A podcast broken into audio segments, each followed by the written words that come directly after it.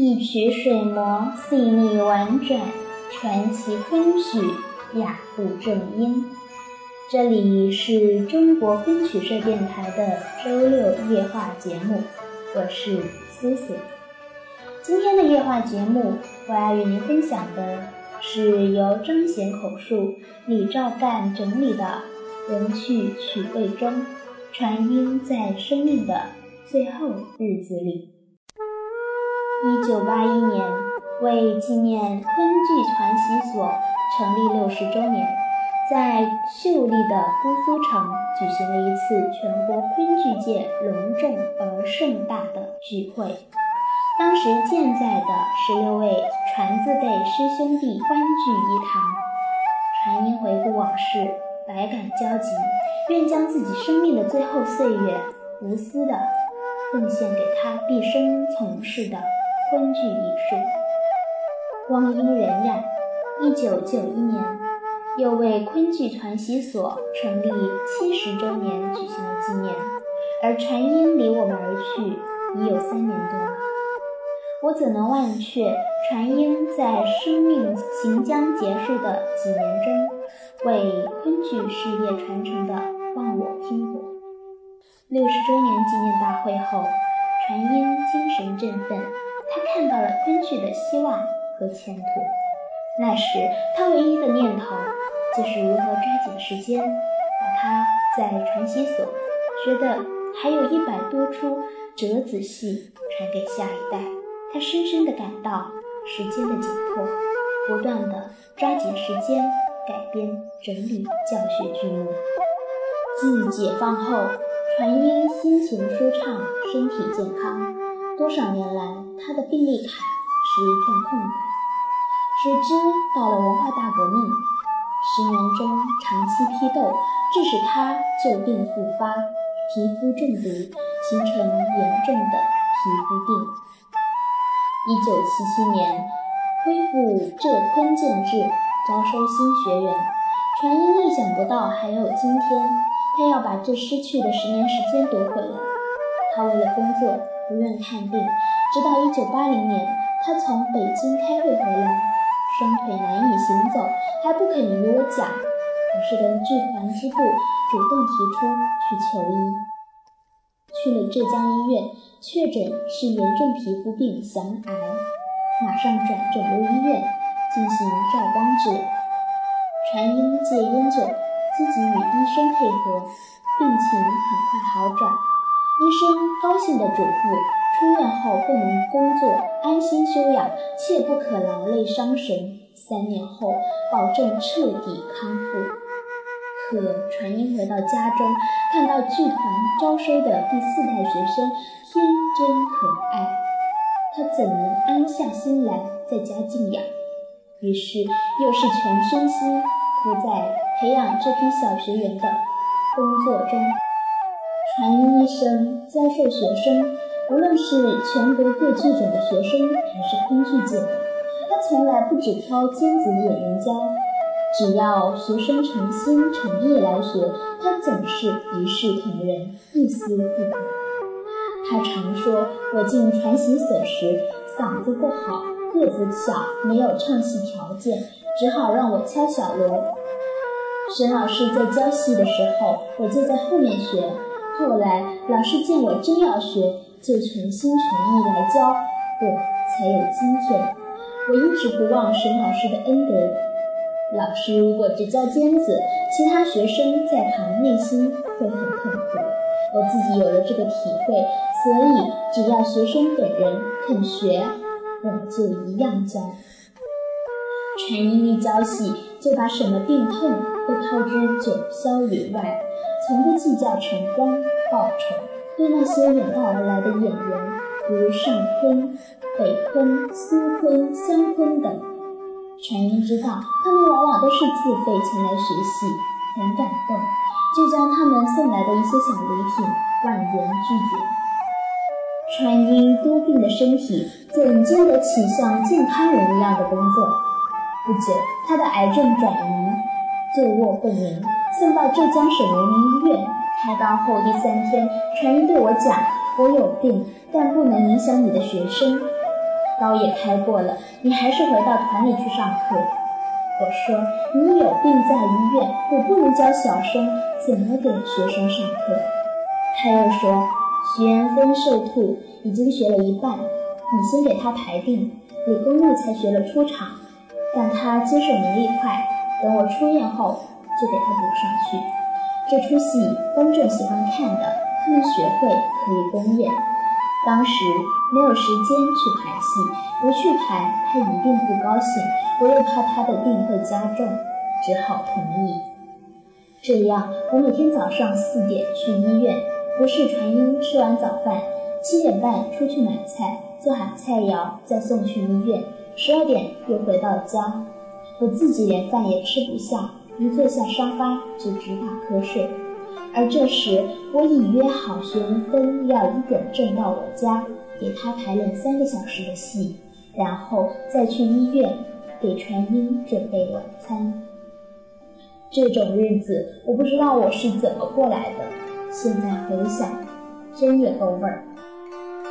一九八六年春天，振兴昆剧指导委员会在苏州办一期培训班，参加学习的都是来自各地昆剧院团的不少主要演员和戏校的优秀生。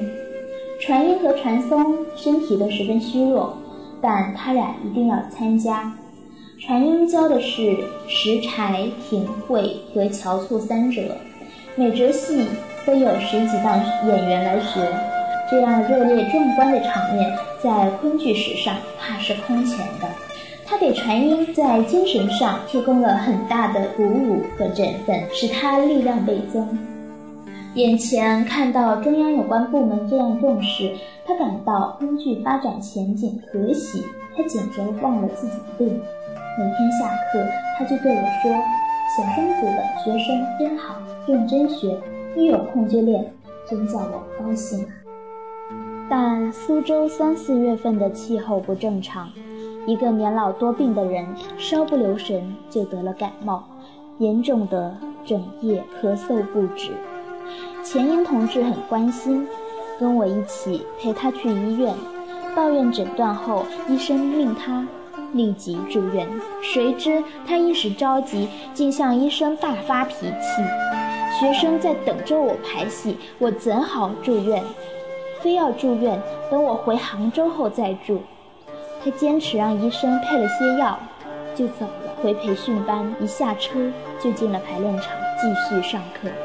第二天一早四点多，只听他叫我快开灯，我急忙开灯，只见传音坐在沙发上，地上有一大片血，他脸色苍白，无力动弹，嘴角还挂着血丝。我急忙去叫培训班负责人徐坤荣同志，他很快联系叫来了救护车。当几位青年学生把传音轻轻地抬上车时，全体培训班的师生都起来了，许多师生忍不住抽泣。大家怀着不安的心情目送那救护车在晨曦中疾驰而去。传音入院三天后，又心神不定，惦记着培训班。其他各组都已准备彩排，而他负责的乔促组只排了一半。他要求出院，待拍完后再来住院，但医生坚决不同意。他只好叫蔡正仁和张敬贤到医院来，而蔡张二位怕累坏了老师，不敢到院。传音再三催促。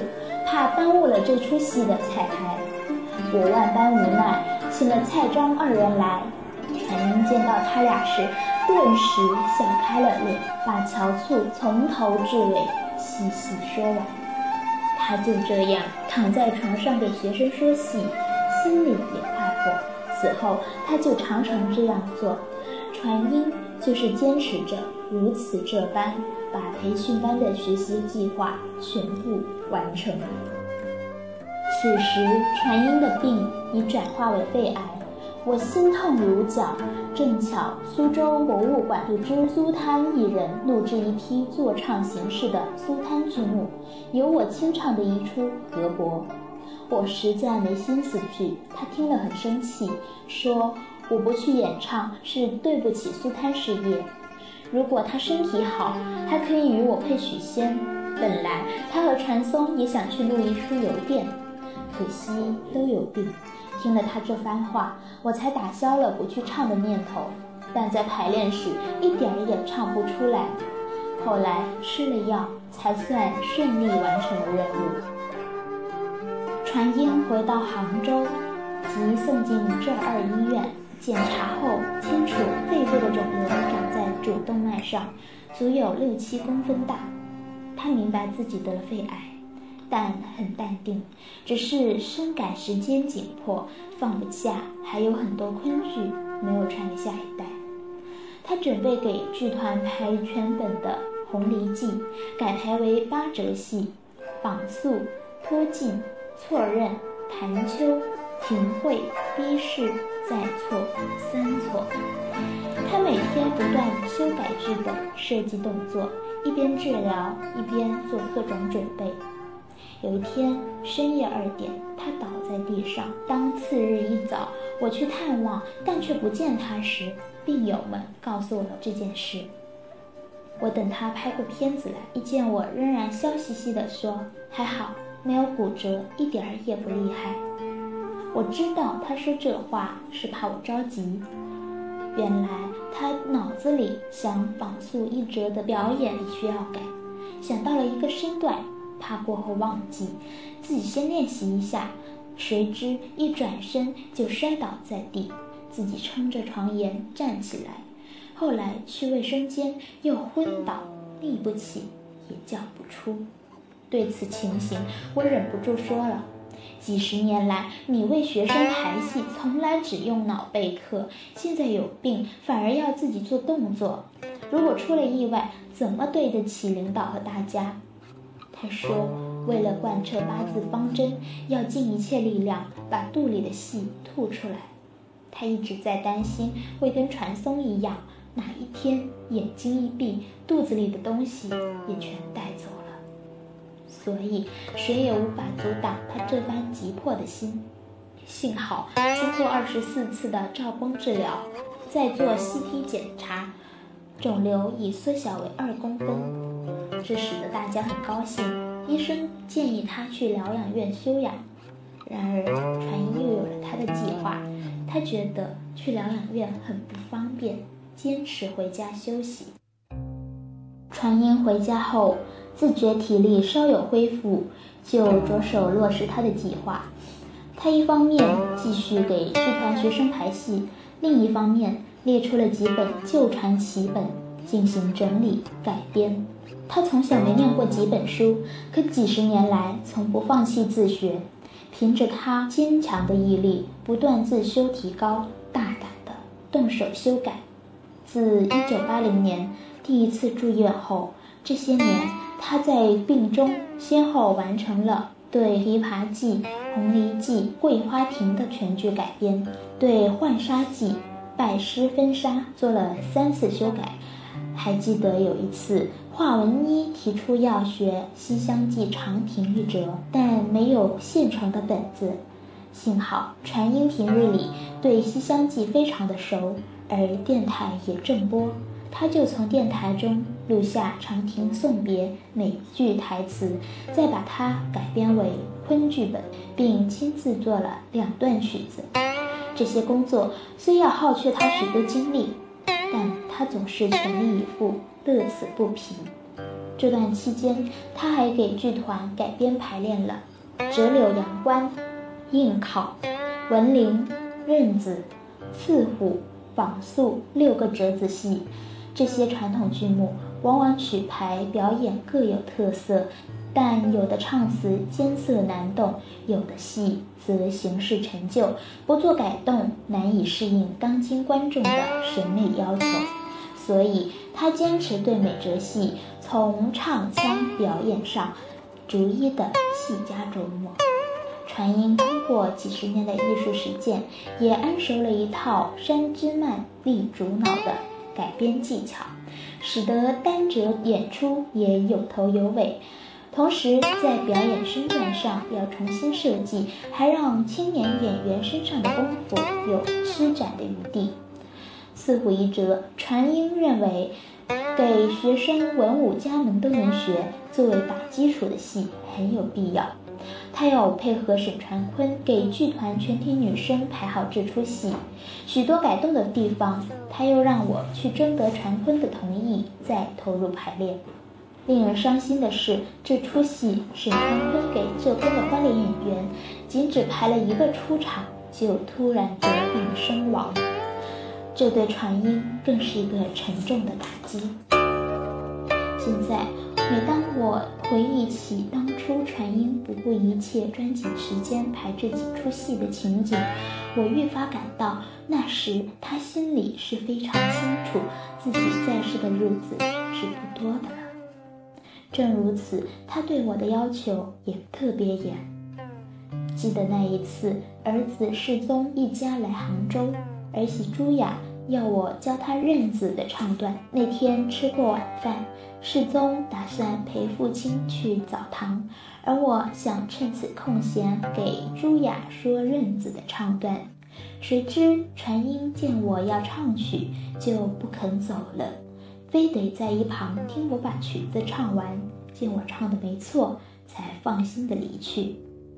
多少年来，他对我教学生总不是很放心。我每给学生排一出戏，都得经过他的验收。传音对我这样的严格，完全是为了下一代。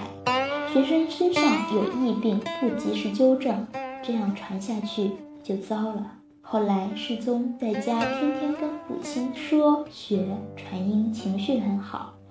一天，他与世宗说认字的曲子。我做了很大的改动，今天我唱给你听听。我在一旁劝他，就只唱小声的曲吧。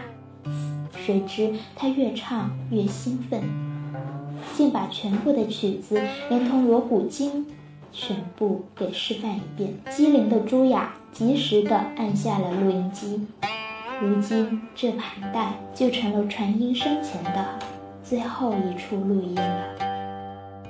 传音回家后，自觉体力稍有恢复，就着手落实他的计划。他一方面继续给剧团学生排戏，另一方面列出了几本旧传奇本进行整理改编。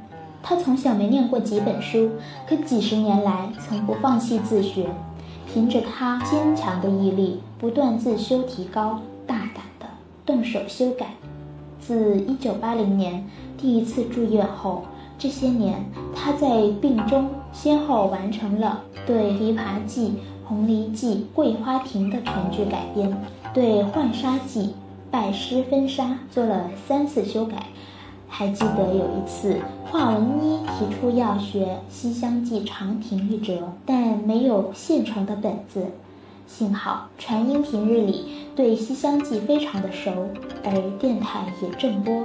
他就从电台中录下《长亭送别》每句台词，再把它改编为昆剧本，并亲自做了两段曲子。这些工作虽要耗去他许多精力，但他总是全力以赴，乐此不疲。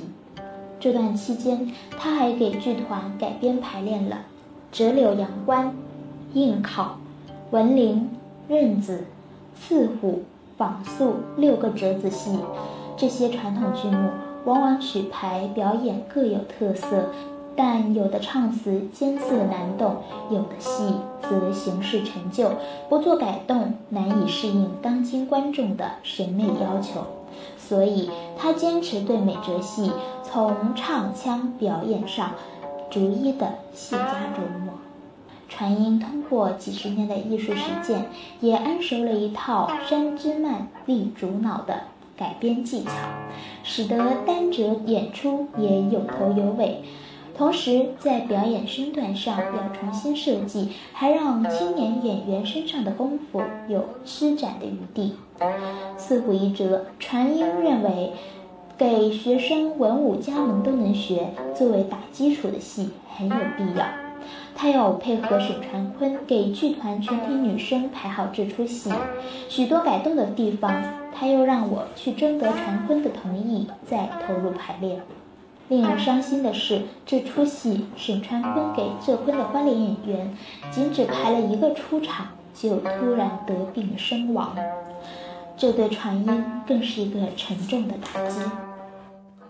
现在，每当我回忆起当初传音不顾一切抓紧时间排这几出戏的情景，我愈发感到那时他心里是非常清楚自己在世的日子是不多的了。正如此，他对我的要求也特别严。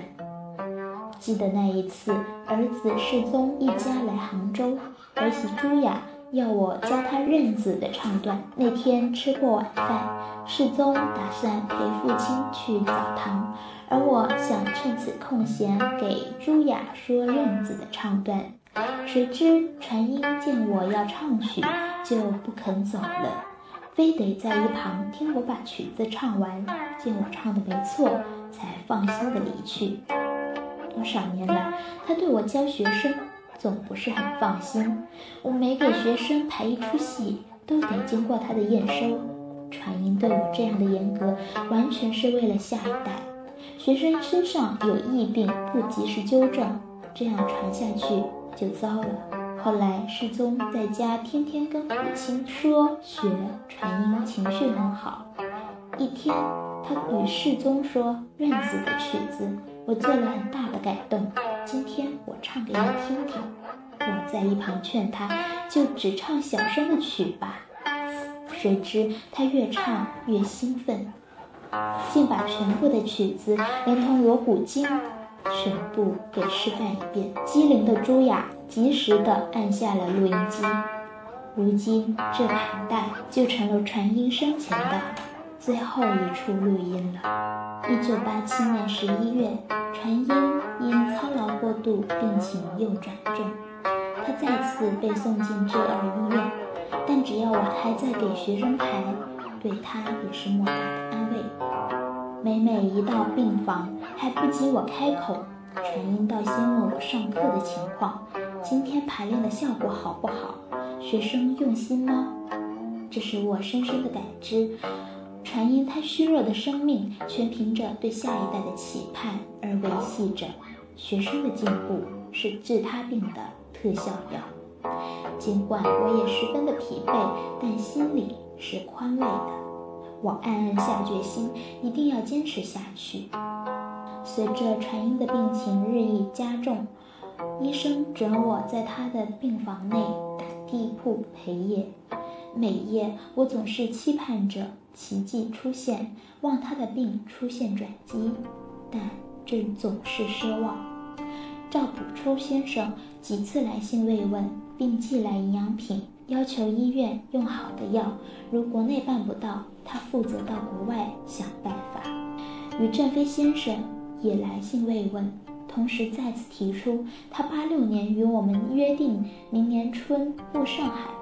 与他合演的四出小戏制作录像带的事，不必过急，盼传音多多保重，尽早恢复健康。他年纪老了，有好些戏有的地方想不起来，要求传音协助他完成这次录像任务。传音捧着于先生的信，顿时眼光放亮，精神大振，竟挣扎着坐了起来。他要我把于先生信中提到的四出小戏中的几支曲子，马上唱给他听。我就在他床前轻轻吟唱，传音脸上微微泛起一丝笑容，再三嘱咐我要好好练习这些曲子。但此后，传音再也没有起来。旧历丁卯年腊月二十九上午六点四十七分。传音与世长辞，终年七十七岁。他在弥留之际给孩子们的遗言是：一定要把昆剧传下去，坚持到底。工作上不要计较。他向我又嘱咐道：“你一定要坚强。”传音的音容相貌常驻我心，尤其这魏忠的曲子，一直陪伴着我。他为我排遣刻骨的思念，并给我晚年的生活带来温馨和希望。本期节目的主播文案选自一九九二年《幽情意韵落人间》，纪念昆剧传习所成立七十周年，彰显口述李兆干整理。更多精彩内容，请关注中国昆曲社微信公众账号，输入“昆曲社”的全拼就可以订阅有声有色、赏心悦目的大雅昆曲微刊了。感谢您的聆听，我们下期再见。